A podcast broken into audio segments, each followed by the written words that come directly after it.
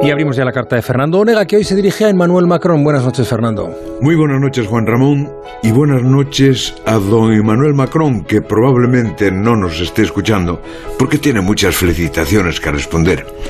Es obvio que le escribo por lo que viene contando la radio desde la tarde de ayer. Ha ganado usted el reenganche en la presidencia de la República Francesa y en el título de copríncipe de Andorra. No se preocupe ni se alarmen los demás oyentes porque no voy a hacer un análisis de sus votos.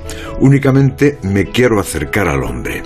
Al hombre que hace seis años era un economista de calidad, un bancario bien colocado, un filósofo sin gran escuela y por esas fechas un ministro técnico de Mitterrand. Un día se le ocurrió crear el movimiento político La República en Marcha. Cuatro meses después, dijo que ya no era socialista y dimitió como ministro.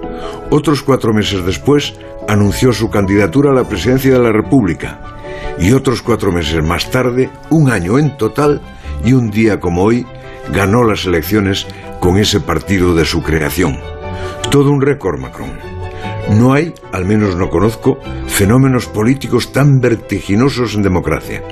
Llevo cinco años preguntándome qué puede sentir una persona como usted después de esa exhibición de osadía que con el patrimonio de su nombre y su capacidad de seducción supo llegar a la más alta magistratura.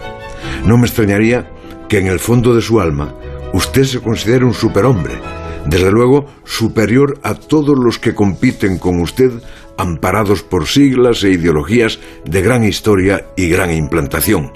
Los ha barrido a todos y ayer los barrió por segunda vez.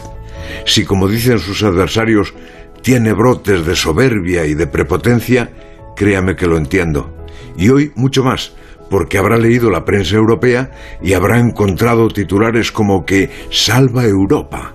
Usted, Emmanuel, usted, no otro, es presentado como el salvador de la Unión Europea y lo celebran todos los países.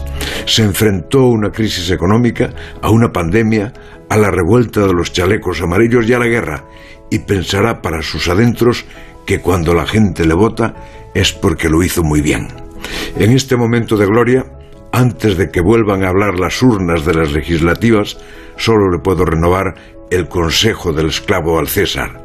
Recuerda que eres mortal. La brújula.